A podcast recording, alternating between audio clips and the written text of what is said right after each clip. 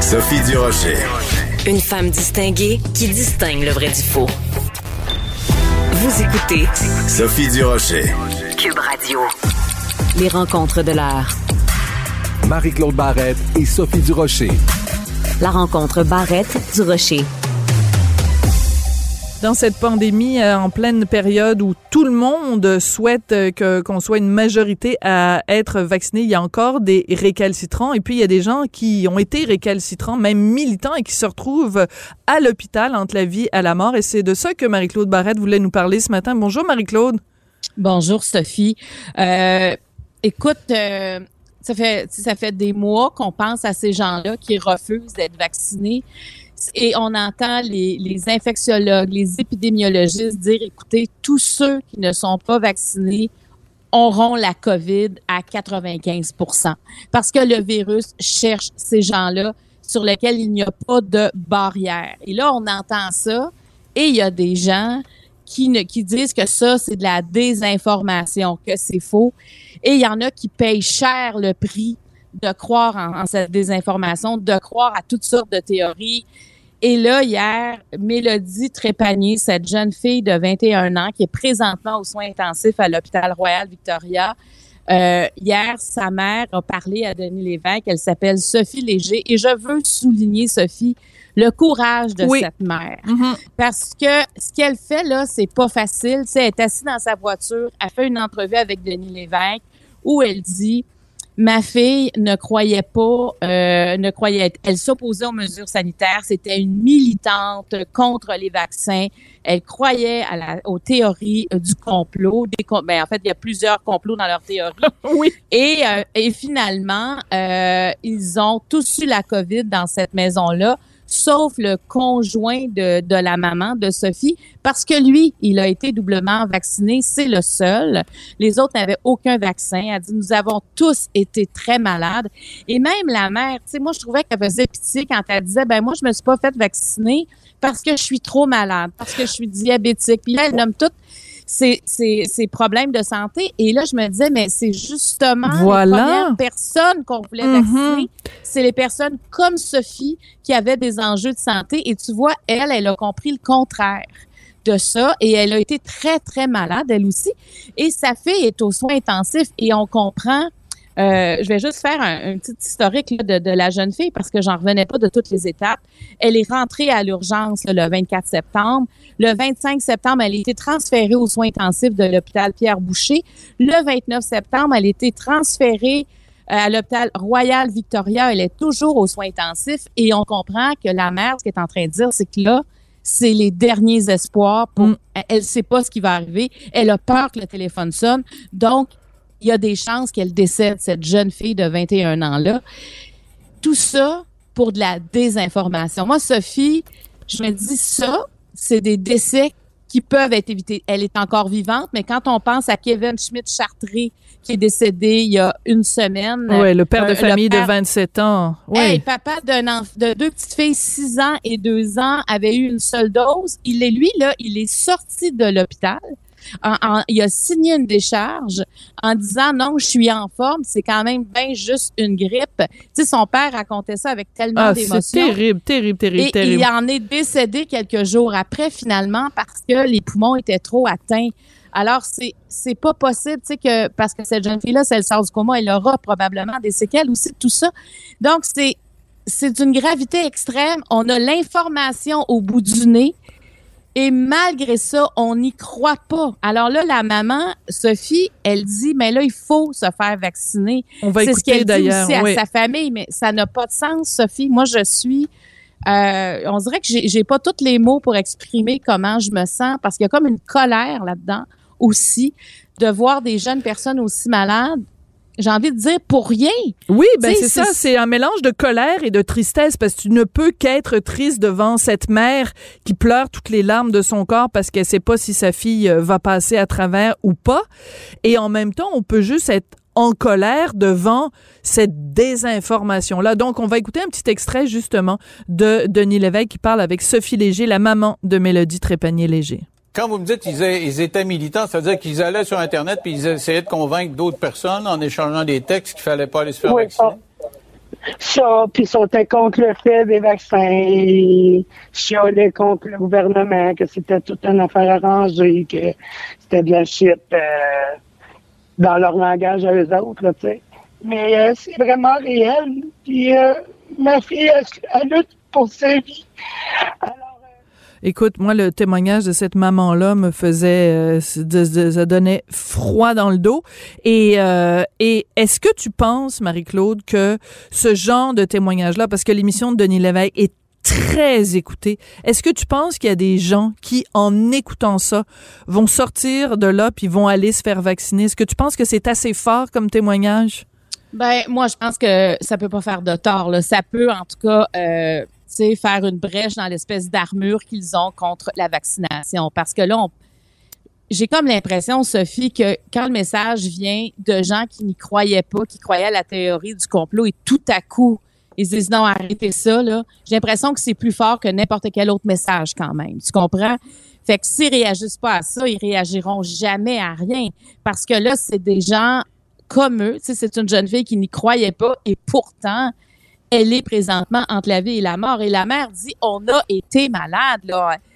Quand ils ont tous eu la, est encore dans les effets secondaires de la COVID. Mhm. Ils viennent d'avoir la COVID. Tu sais, quand elle dit, euh, on avait, on n'a plus d'odorat, on a toussé en sueur la nuit, des grosses difficultés respiratoires, ça n'a rien à voir avec la grippe. On a été malade. Oui, puis ce qui est particulier, c'est que Denis Lévesque lui demande, bon, euh, vous allez donc, vous avez décidé de vous faire vacciner, puis on le sait, tu peux pas te faire vacciner, euh, il faut que tu attendes un certain temps quand même après les symptômes de la COVID avant de te faire vacciner pour ta première dose.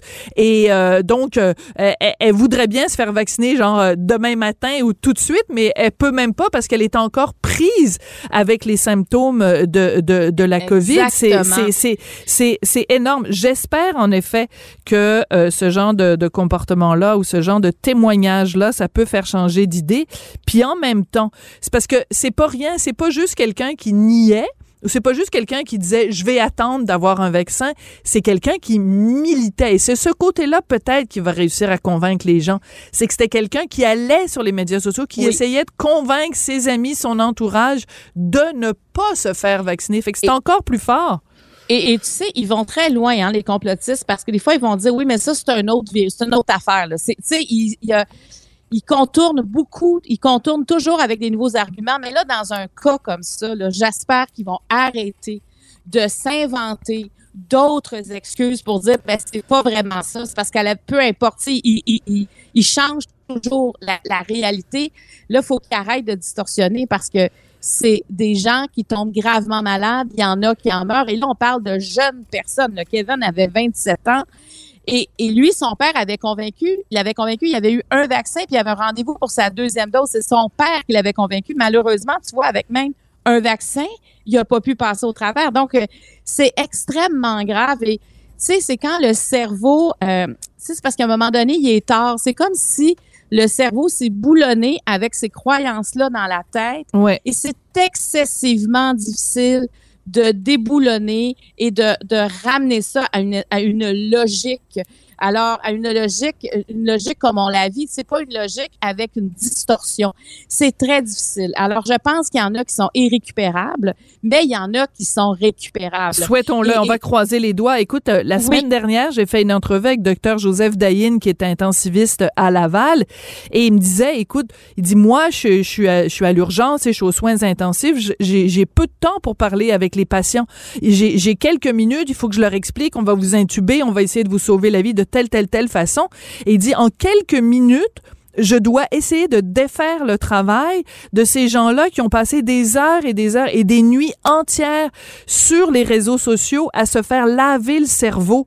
Il dit c'est comme c'est comme David contre Goliath et donc euh, c'est c'est c'est très difficile. Puis lui, moi j'arrive avec des faits, eux ils ont des opinions. Puis des fois, c'est difficile, même en, en, apportant des faits, de défaire des opinions. je trouvais ça intéressant la façon dont il ramassait ça en une phrase. Oui, puis euh, imagine les médecins qui traitent ces gens-là. Parce que, tu sais, la médecine, la base, c'est sauver des vies.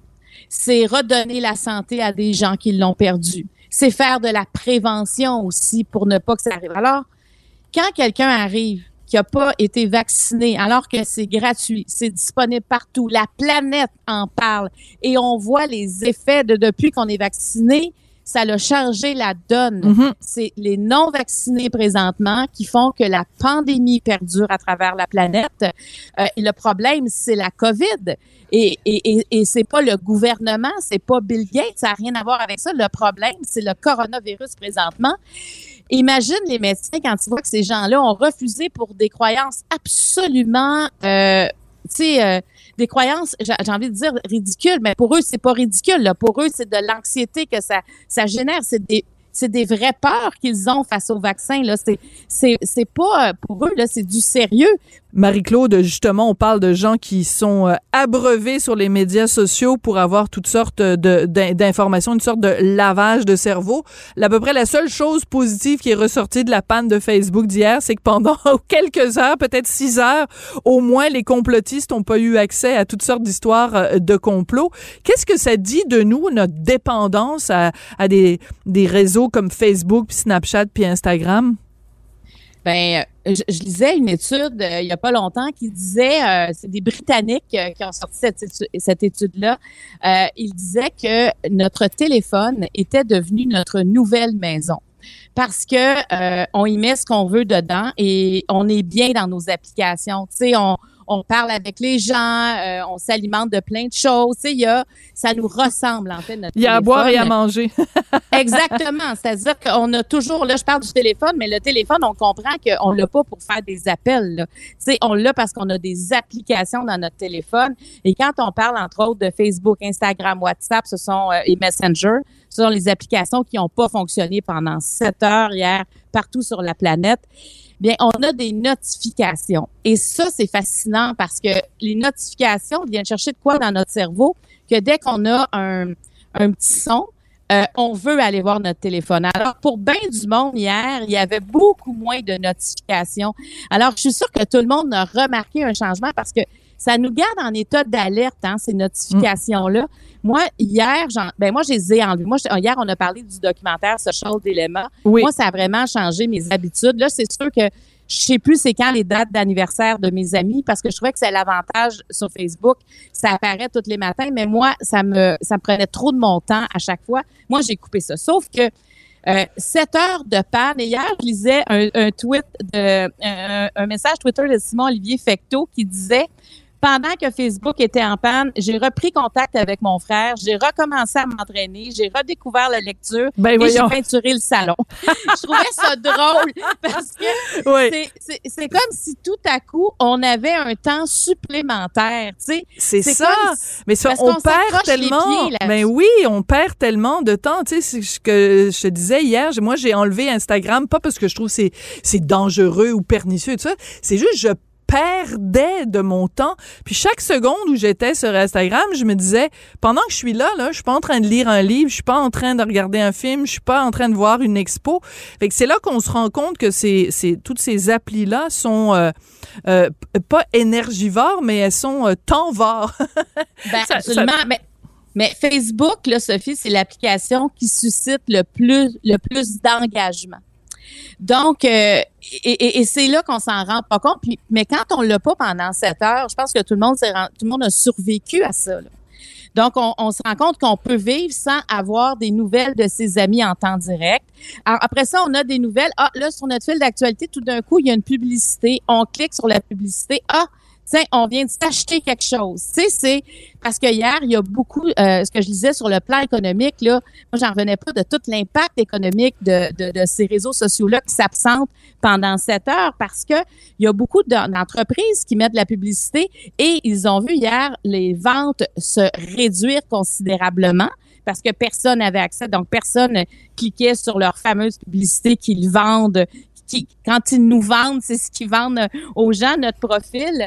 Et euh, même les actions de la bourse ont chuté de 4,9% en une journée pour Facebook. Écoute, c'est une perte de 7,4 7,4 milliards de dollars en canadien. Tout ça pour 7 heures de panne. Mm. Moi, je n'en reviens pas, Sophie, du, du- du pouvoir économique de ces réseaux sociaux-là, du pouvoir qu'ils ont sur nous, de cet engagement qu'ils nous prennent.